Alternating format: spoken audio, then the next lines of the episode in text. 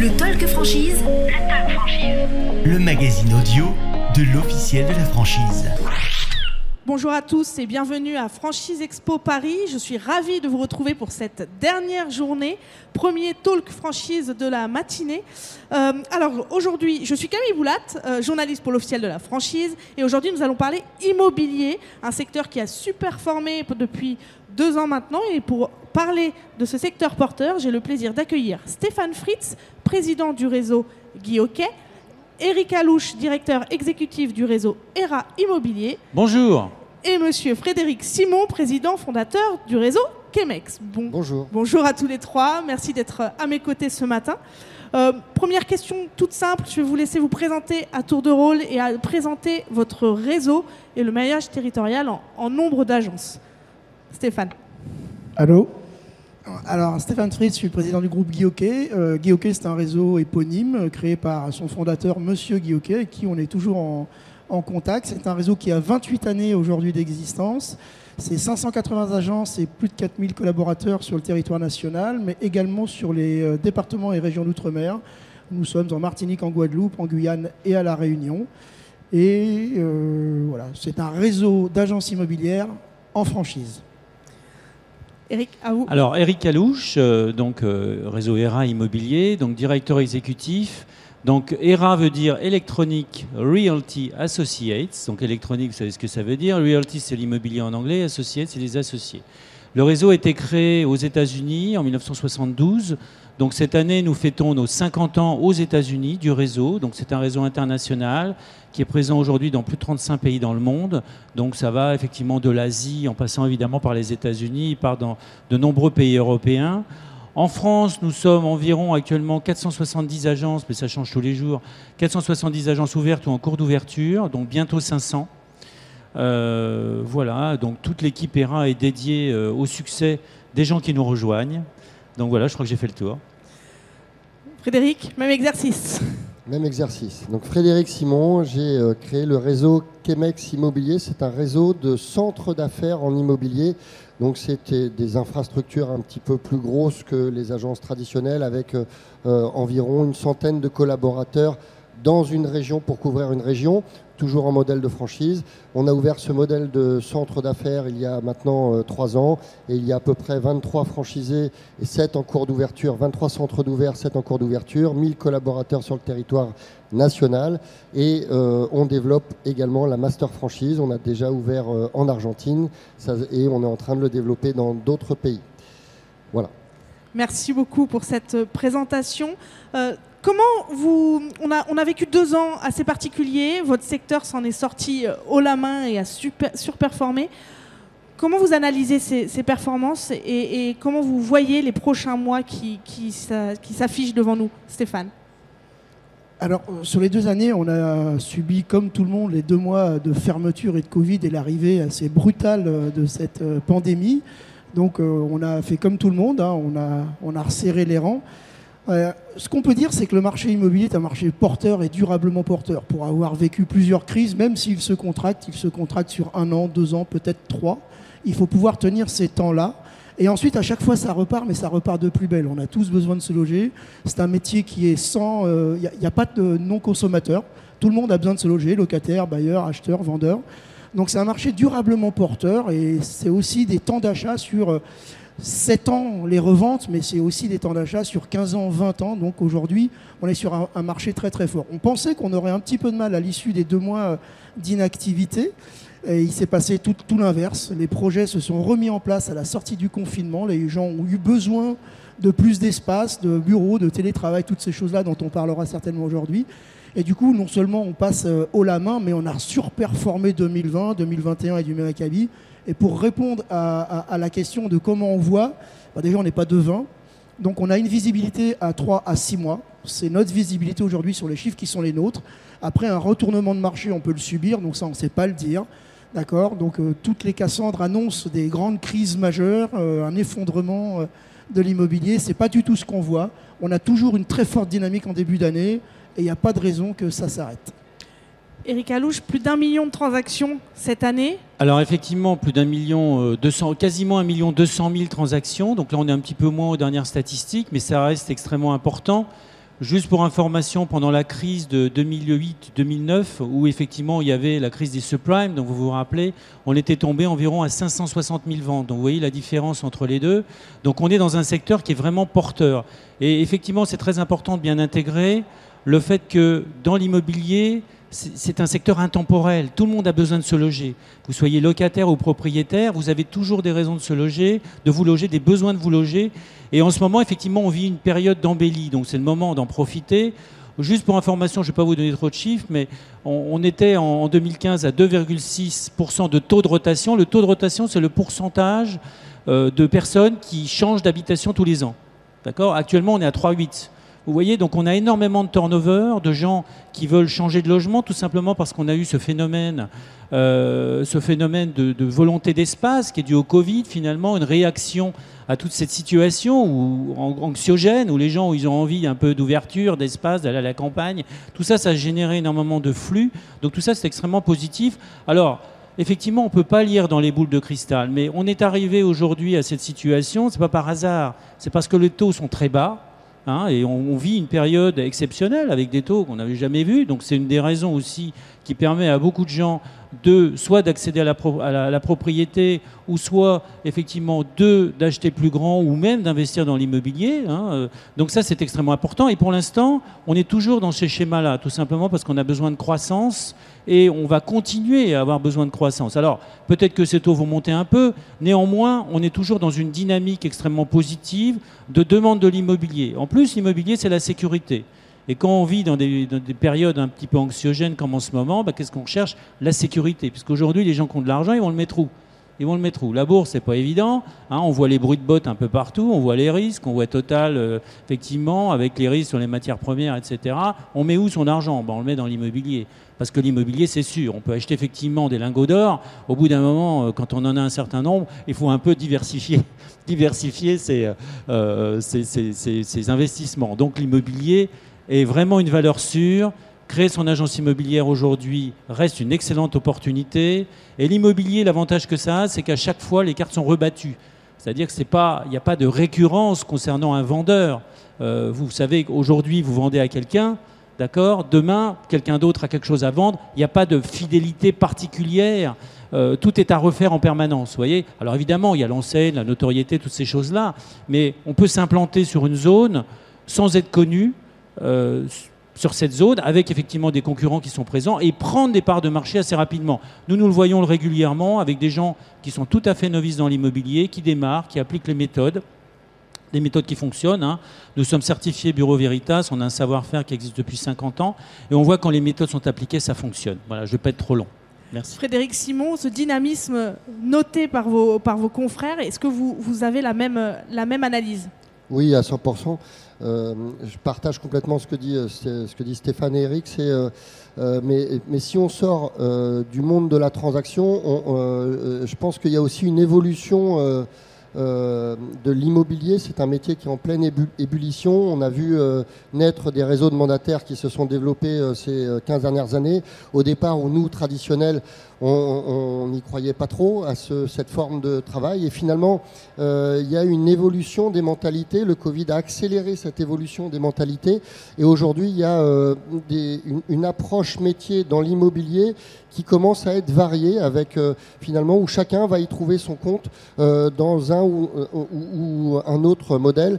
Euh, pour parler euh, de notre modèle qui est, récent, le modèle de centre d'affaires en immobilier qui fait finalement un petit peu un mixte entre le monde traditionnel et les réseaux de mandataires, où les négociateurs vont pouvoir travailler de manière euh, totalement indépendante avec une infrastructure qui va euh, euh, former, accompagner les négociateurs. On voit que la mentalité des négociateurs à travailler dans l'immobilier est en train, ou des gens qui se reconvertissent, hein, c'est un métier qui séduit énormément, qui est en train de se, structurer, s'industrialiser de plus en plus, se remettre en question de plus en plus. Donc il y a des évolutions sur ces 4, 5, 6, 7 dernières années. Ça évolue vite dans tous les sens, hein, dans, le monde tradit, dans les réseaux de mandataires, dans les modèles de centres d'affaires.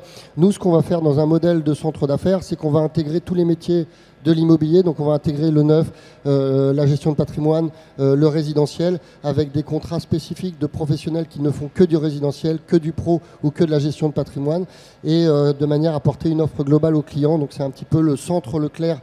Enfin, sans faire de pub, de, mais de la grande distrib ou le supermarché de l'immobilier. Et donc, c'est aussi quelque chose que j'ai découvert en créant ce modèle. Je ne pensais pas qu'il y avait autant finalement de créateurs d'entreprises qui avaient envie de projets euh, entrepreneuriaux plutôt euh, euh, orientés PME, puisque nous, en fait, c'est plutôt des PME qu'on crée, nos franchisés créent plutôt des PME avec finalement des projets régionaux.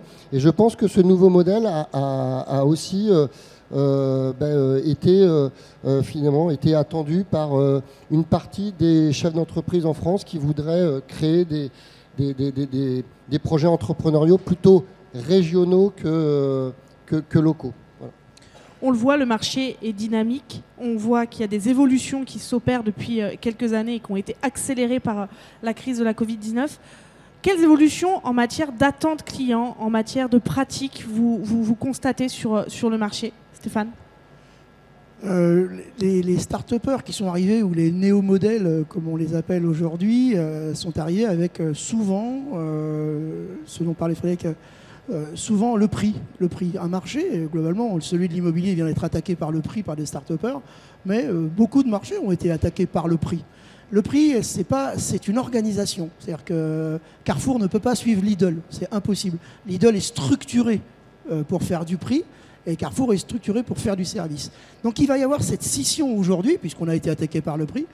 ça tombe bien, on est sur un marché extrêmement vaste. Il va y avoir une scission entre le prix et moins de services et euh, le service d'abord, et le prix qui va avec. Donc aujourd'hui, c'est ce qui est en train de se créer. Chacun trouve sa place dans ça. Nous, on est un réseau, vous savez, on, est un des réseaux leaders aujourd'hui euh, de l'immobilier en France. On reste euh, malgré tout pas un leader, puisque un leader, c'est 30% de part de marché. Je ne les ai pas. On fait 32 000 transactions. C'est 3% ou un peu moins de 3% de part de marché. Et avec ça, on est leader. Moi, je cherche 6 personnes de plus ou trois personnes de plus. Vous voyez, je cherche pas à contenter l'intégralité des gens. Donc en revanche, nous et notre positionnement, et je rejoins assez ce que dit euh, euh, Frédéric, je pense que c'est un positionnement de service. Alors nous, on fera pas quelqu'un au patrimoine, quelqu'un à la gestion, quelqu'un. Non, je pense qu'aujourd'hui, le collaborateur, il doit être il doit avoir une spécialité, une prépondérance sur un métier comme la transaction par exemple. En revanche, il doit avoir un vernis sur la banque, sur l'assurance, sur le déménagement, sur les travaux. C'est un peu la multiservice qu'on a créé, c'est un petit peu ce, à quoi nous croyons, parce que ça répond à votre question en termes de prospective. Où allons-nous et où emmenons-nous euh, les nôtres? Ce sera justement sur du multiservice. On pense que la seule transaction demain, de dire à quelqu'un euh, la cuisine, euh, comme il y a une cuisinière, ça doit être la cuisine, et là, là ici il y a un lit, je suppose que c'est une chambre, et prendre 10 000 balles, c'est un peu révolu. Quoi. Je pense que ce temps-là est terminé. Donc aujourd'hui, euh, l'attente client, et je, en tout cas ce sera notre choix et notre positionnement, c'est d'aller vers plus de services. Plus de services également chez ERA alors, plus de services, oui, le, monde est en adaptation en permanence. Donc, ce qui est certain, c'est qu'il faut bien regarder, il faut toujours s'adapter au monde qui évolue. On l'a vu pendant la crise du Covid, tout ça ne va pas s'arrêter, ça évolue en permanence. Donc, plus de services, oui, euh, bien évidemment. Alors, nous, effectivement, comme on est d'origine américaine, on a un peu l'habitude des, des grandes organisations. Aux États-Unis, en moyenne, dans une agence ERA, vous avez une cinquantaine de collaborateurs. Alors, est-ce que ce modèle est adapté partout? On adapte, ce modèle, le modèle ERA est adapté dans les pays euh, où on est présent de manière différente. Mais ces modèles-là qui ont été décrits, on, les maîtrise déjà, on les a déjà pratiqués. D'ailleurs, il y a des agences qui ont ce type de modèle chez ERA euh, et qui effectivement et qui fonctionnent avec ce concept multiservice.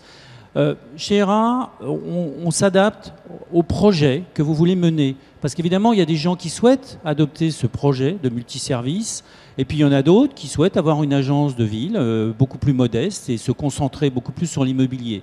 Donc, dans, dans, tous les cas, on est proche de nos franchisés, on s'adapte à eux, et parce que je pense que c'est important lorsque vous créez votre agence immobilière, que vous soyez accompagné dans votre projet, dans votre évolution, ça me paraît essentiel.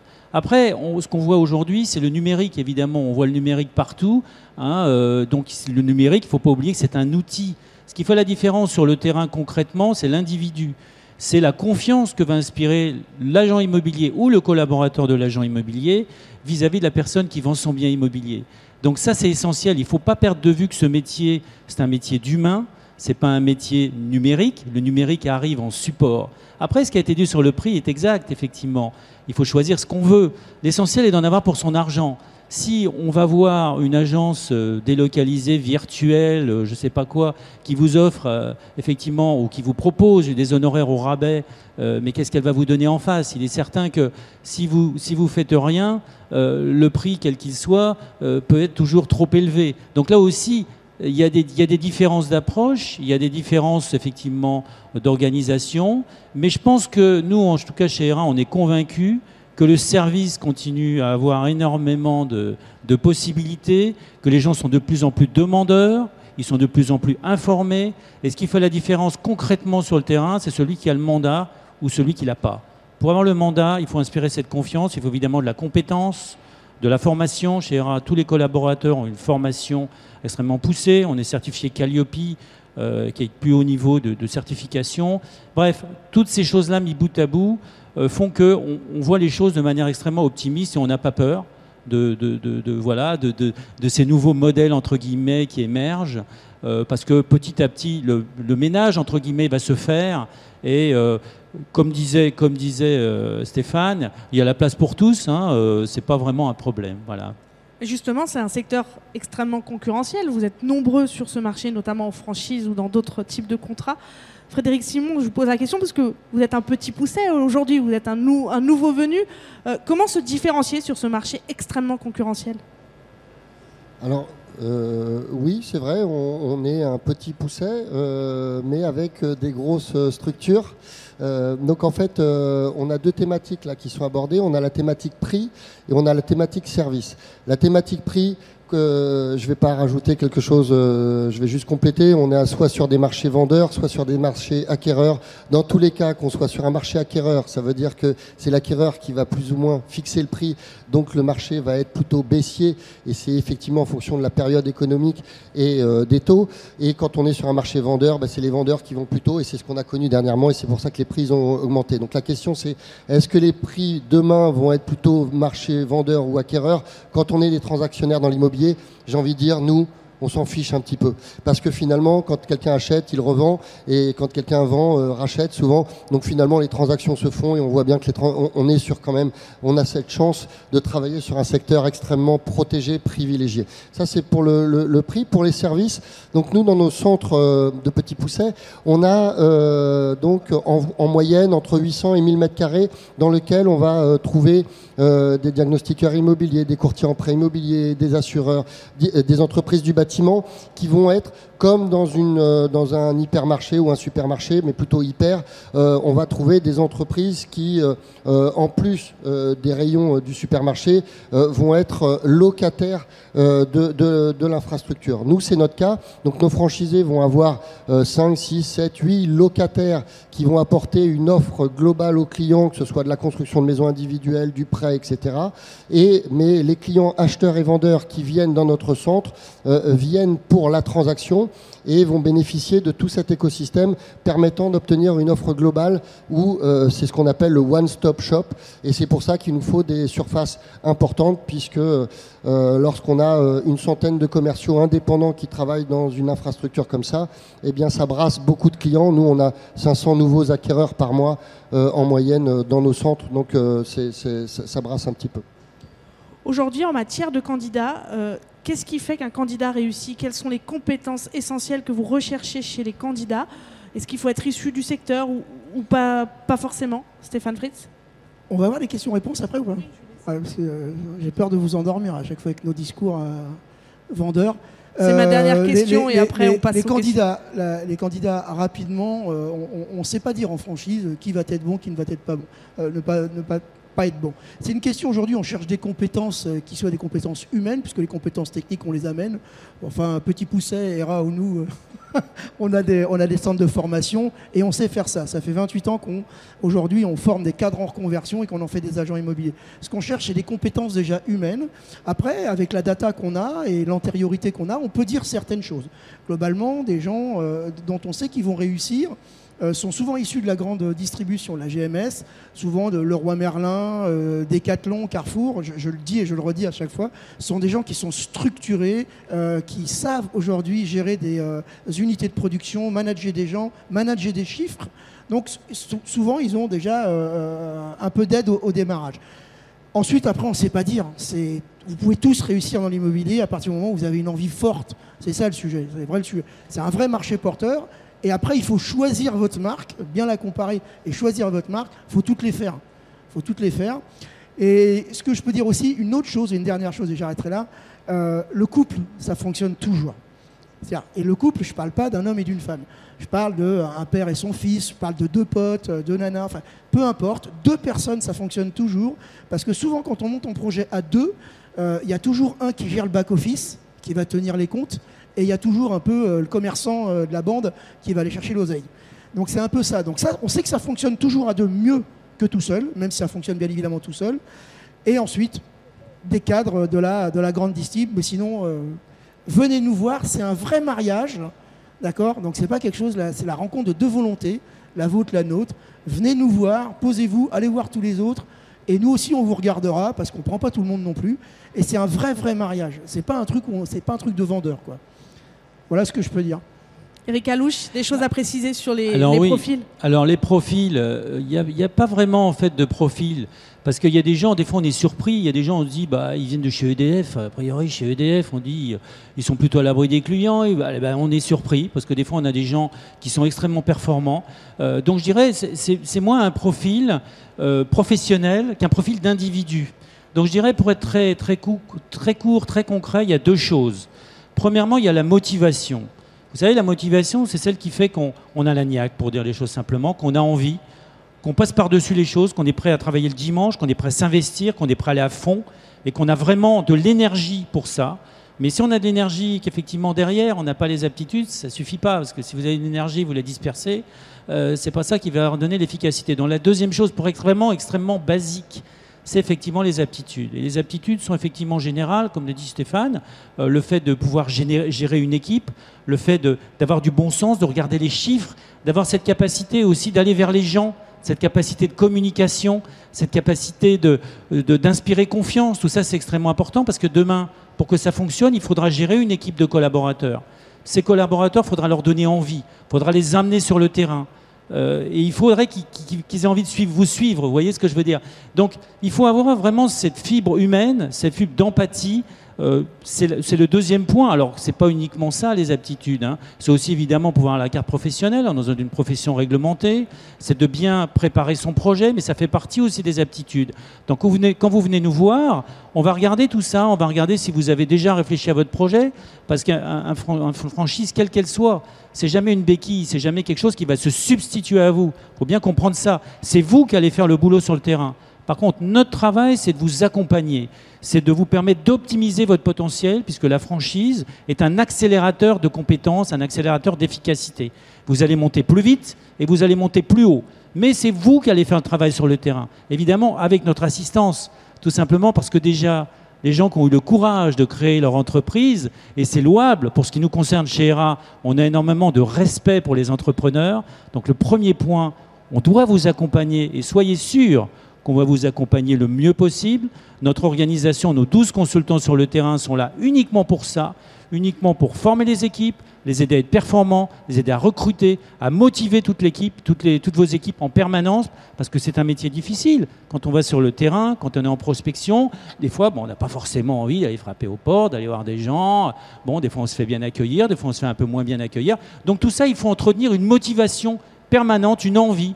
Et ça, un réseau vous le donne en principe. En tout cas, notre réseau, ce qu'on essaie de faire, c'est voilà, on essaie de faire ça pour que vos équipes soient heureuses de travailler avec vous, parce qu'elles vont travailler avec vous très souvent, surtout si elles ont un, statut d'agent commercial, qui est un statut d'indépendant. Elles vont travailler avec vous, elles vont pas travailler pour vous. Vous voyez la différence? C'est-à-dire qu'il faut en même temps que les gens ont envie d'être dans ce réseau. Et donc c'est important que chacun s'identifie Et quand au réseau, et chez ERA, souvent quand on interviewe les, négociateurs, ils disent bah, ERA c'est qui? Bah, ERA c'est moi. Vous voyez Donc ça c'est excellent parce que ça veut dire que chacun s'approprie le réseau et va puiser cette, cette, cette motivation qui est essentielle dans ce métier. Frédéric Simon, je vous voyais acquiescer sur l'envie et la motivation. C'est également un, un, moteur essentiel pour Chemex? Je pense que euh, toutes les marques ici présentes euh, ont un véritable savoir-faire et savent euh, accompagner leurs candidats à la franchise sans aucun problème. et je rejoins mes, confrères, c'est que ce qui compte, c'est l'homme, c'est l'humain et c'est le savoir-être. Et le savoir-être, ça va être 80% de votre réussite dans votre projet entrepreneurial.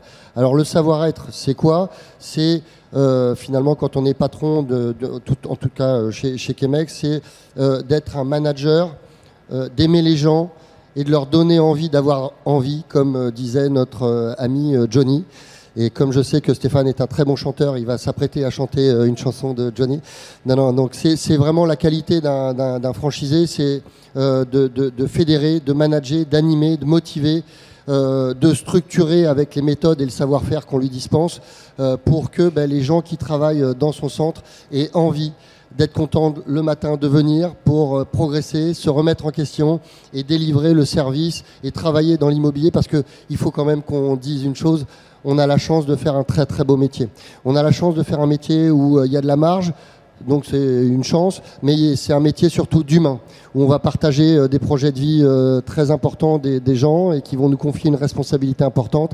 Et donc on a la chance de pouvoir travailler dans un très beau métier. Et donc faut, faut qu'on euh, transmettre ces énergies positives, qu'on élimine le négatif. En ce moment, on en a beaucoup de négatifs. On n'a pas besoin de se polluer dans le travail avec du négatif et qu'on reste focus sur le, sur le collectif, sur la positive attitude. Et puis euh, le reste, ça roule.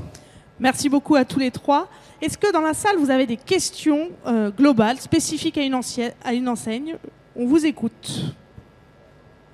Et même des trucs qui piquent. Hein. Une chanson. Aucune question? Peut-être, si, je, peux me permettre, juste pour, euh, pour un peu savoir, qui ici a un projet de création d'agence immobilière ou envisage de créer une agence immobilière? Est-ce que vous voulez bien me répondre? Voilà. Bon, alors c'est, bien. Euh, il y a deux sujets. Il y a la franchise et l'immobilier. On peut vous répondre sur les deux. Hein. Donc, si même vous avez d'autres projets et qu'on parle de franchise, on peut aussi vous répondre sur les équilibres de contrat. Exact. Sur, euh, exact. Parce que c'est important de bien, bien intégrer le fait que le secteur de l'immobilier, on l'a tous dit, on est tous d'accord là-dessus, est un secteur extrêmement porteur. Et pour, c'est pas parce qu'on le dit, c'est parce que c'est une réalité. Vous avez une question, monsieur? Oui, j'ai une question sur la transparence des prix, une nouvelle réglementation qui serait en cours ou qui est déjà en cours, je ne sais pas. Euh, sur euh, bah, le, risque pour vous d'avoir des prix, des commissions qui euh, évoluent vers, vers le bas, si j'ai bien compris. Si vous pouvez nous en parler. Euh, la transparence des prix, on la pratique depuis 30 ans déjà. Donc aujourd'hui, la loi Hoguet, euh, enfin même 50, la loi Hoguet, elle vient régir ça. Donc ce n'est pas une nouveauté pour nous, la transparence des prix. On est obligé d'afficher nos honoraires, on est réglementé, on est un métier réglementé. Un métier réglementé, qu'est-ce que c'est la loi Hoguet? Elle a été faite par le législateur pour protéger le consommateur et obliger le, professionnel. Donc ça, on est déjà dans ce, dans ce règle-là. Donc aujourd'hui, cette transparence-là, euh, enfin l'évolution aujourd'hui des lois en ce sens, elle nous va bien à nous, hein, puisqu'on sait déjà faire. Hein. Oui, c'est n'est pas forcément le terme euh, transparence euh, approprié dans votre question. C'est plus euh, comment va-t-on s'adapter suite à la nouvelle loi qui permet aux négociateurs finalement ou à l'agent immobilier de négocier ses honoraires un petit peu comme il le souhaite. Donc euh, bah, c'est un nouveau, euh, ça change. Euh, on est une profession qui change et qui s'adapte en permanence en fonction des lois. Tous les ans, presque tous les deux ans, ça change. dernièrement, bah, qu'est-ce que on devait respecter notre barème et appliquer le barème. Et aujourd'hui, il y a une tolérance pour faire de la négociation. Donc on va s'adapter, mais en termes de transparence, on a toujours les affichages et la communication. Alors juste, juste, juste une petit, un petit détail là-dessus. Je pense que c'est à ça euh, c'est de ça dont vous parlez, hein, monsieur, le, fait qu'il y ait euh, cette nouvelle réglementation qui permet aux professionnels de baisser leurs honoraires qui sont affichés, puisque jusqu'à présent, quand les honoraires étaient affichés, on était obligé quelque part, en théorie, de les respecter, mais en pratique, ce n'était pas le cas. Donc euh, cette nouvelle réglementation a pour avantage de dire, bah, écoutez, on peut très bien baisser les honoraires et on reste dans la légalité. Voilà. Alors après, vous savez, ce qui, reste sur le terrain, euh, c'est la compétence, c'est le fait que les gens soient contents de payer des honoraires. Si effectivement on a des honoraires au rabais, euh, déjà, ça veut dire que le professionnel, il va moins gagner sa vie, donc le ménage va se faire. Et c'était déjà le cas avant, puisque les honoraires étaient déjà parfois baissés par rapport au barème. Et il y avait une tolérance d'ailleurs de l'administration fiscale à ce sujet-là. Donc finalement, cette histoire, c'est un petit peu un non-événement, euh, sachant que quand on explique bien les honoraires, parce que c'est ça la clé en fait, il faut que la personne qui va payer les honoraires comprenne pourquoi elle paye les honoraires. Il ne s'agisse pas uniquement d'être un porte-clé de quelqu'un qui va faire visiter un bien et prendre des honoraires. Il faut que les gens comprennent que c'est un vrai travail derrière. Et ça, vous l'avez parce que, effectivement, dans un, dans un réseau, on explique tout ça. Lorsqu'on prend le mandat, lorsqu'on obtient le mandat, on explique tout le processus de la vente. Donc c'est un non-événement. J'espère vous avoir répondu. Euh, je suis d'accord avec Frédéric. C'est pas moi. Du coup, je réponds pas à la question parce que la question, je réponds à la question de la transparence. Je réponds pas à la question de la nouvelle législation. La nouvelle législation, on pourrait l'appeler le, le décret IAD, parce qu'en fait, il y a 40 000 mandataires aujourd'hui qui sont sur une seule carte T. Et je suis pas d'accord avec Eric. On respecte nous parce qu'une carte T, 5 ou 6 collaborateurs, on respecte aujourd'hui les baisses d'honoraires et on refait des mandats conformes au compromis. Donc on respecte la loi. En revanche, ceux qui ne respectaient pas la loi, c'est celui qui a une carte à l'autre bout de la France avec 1500 ou 15 000 personnes où tout le monde fait ce qu'il veut. Et c'est ça qui a été aujourd'hui condamné par Orpi, notamment qui a soulevé le problème, et on a eu jurisprudence sur ça, et un décret est arrivé derrière. Et alors, enfin, pour répondre à votre question, euh, Non, mais on est d'accord, on est d'accord. Stéphane. C'est Stéphane, on est d'accord sur les mandataires. Nous aussi, on respecte nos honoraires. hein. Le but, c'est pas de baisser c'est les très bien honoraires. qu'ils puissent le faire. Mais effectivement, on avait un peu des cow-boys. Alors, je suis un peu, je suis un peu brutal, mais on a des cow-boys un peu qui travaillent un peu partout, qui sont soumis normalement à un barème unique, qui est celui de l'agent immobilier. C'est c'est la réglementation normale, et qui ont individuellement des barèmes personnels, donc ce qui est totalement illégal et ce qui a été sanctionné par les tribunaux, comme, disait- Stéphane. Voilà. Et donc il y a cette nouvelle réglementation qui finalement a peu, a peu d'importance parce que évidemment on maintient nos honoraires. Ceci dit, euh, euh, parfois on peut être confronté à des situations où il faut effectivement s'adapter aux circonstances.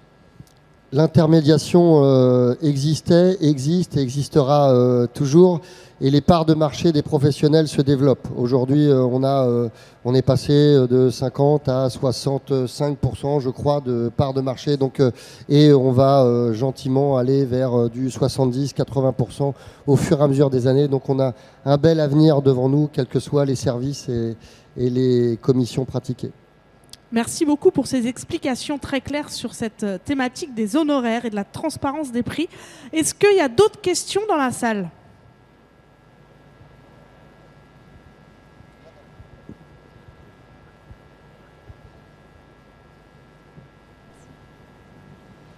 On a beaucoup parlé de tarifs versus les services qui peuvent être proposés.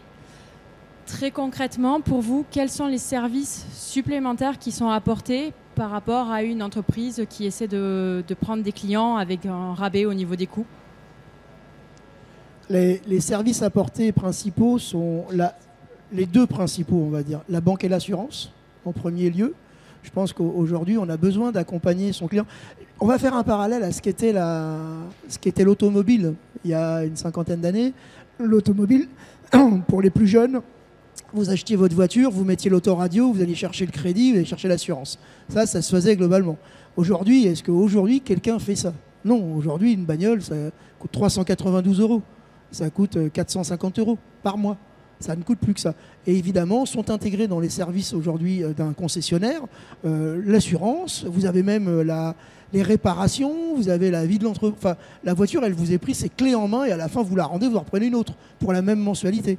Je pense que l'immobilier euh, tendra vers ça dans un temps long, tendra vers ça aujourd'hui. On ramènera très certainement, à mon avis, des biens immobiliers à des mensualités, puisque les taux de rotation, même si on achète sur 25 ans, sont souvent de 6 ou 7 ans. D'accord? Donc je pense qu'on commencera vers ça. Et donc en premier lieu, pour répondre très clairement à votre question, les premiers services sont l'assurance et la banque. Et puis demain, après, on peut euh, imaginer un tout petit peu tout, c'est-à-dire la gestion de patrimoine, euh, la gestion d'actifs. Enfin voilà, on peut euh, éventuellement aller vers beaucoup de choses. Le déménagement. Aujourd'hui, on fait déjà, nous, avec nos accords, on déplace, on déménage déjà tous vos abonnements, l'intégralité de vos abonnements. Donc voilà, moi si je formule un rêve, je veux qu'on inscrive les enfants à l'école. C'est ça la notion de service. Mais en premier lieu et tout de suite, la banque et l'assurance. Oui, alors pour compléter un petit peu tout ça, en fait, c'est tous les services qui tournent autour du projet immobilier. Donc vous avez un projet immobilier, bah forcément vous avez besoin de tout ce qui tourne autour, que ce soit pour la réalisation de votre projet lui-même, avec effectivement le financement, avec tout ce qui est diagnostic, avec toutes ces, choses-là, cha- sachant qu'un agent immobilier doit se concentrer sur son travail. Il ne peut pas en même temps faire les deux choses, parce que sinon ça voudrait dire qu'il est jugé parti. Néanmoins, il vous donne des informations, il vous aide, il doit aider et, euh, le client à trouver euh, ce, dont il a besoin pour réaliser ce projet. Donc tout ce qui tourne autour, effectivement, le déménagement, bref, ça peut même être euh, peut-être des propositions ou des avantages que vous avez dans certains magasins, parce qu'on sait que le bricolage est important, hein, il faut savoir se débrouiller, souvent on a des petits travaux à faire quand on achète un bien immobilier, donc ça peut être ça. Alors effectivement, il y a des cartes de fidélité, des réductions, etc. Donc c'est tout ce qu'il y a autour de ça euh, qui effectivement est le bienvenu pour le projet immobilier. Mais il ne faut pas oublier quand même que l'essentiel, c'est quand même la vente de l'immobilier, c'est quand même le, bien au bon prix, c'est d'expliquer la prestation de l'agent immobilier, c'est d'expliquer comment on arrive au prix qui a été déterminé, comment on arrive à l'estimation. Il ne faut pas perdre de vue quand même ce, ce travail, ce premier travail, ce travail numéro un de la part du professionnel de l'immobilier. Après, évidemment, la périphérie est importante, mais il ne faut pas oublier que c'est une périphérie. Est-ce qu'il y a une dernière question? Non? Parfait. C'est que nos interlocuteurs et nos invités ont été euh, très clairs. Merci beaucoup encore à tous les trois d'avoir à été euh, à mes côtés. Merci à tous dans la salle et je vous souhaite une bonne fin de salon Franchise Expo Paris. Le Talk Franchise. Le Talk Franchise. Le magazine audio de l'officiel de la franchise.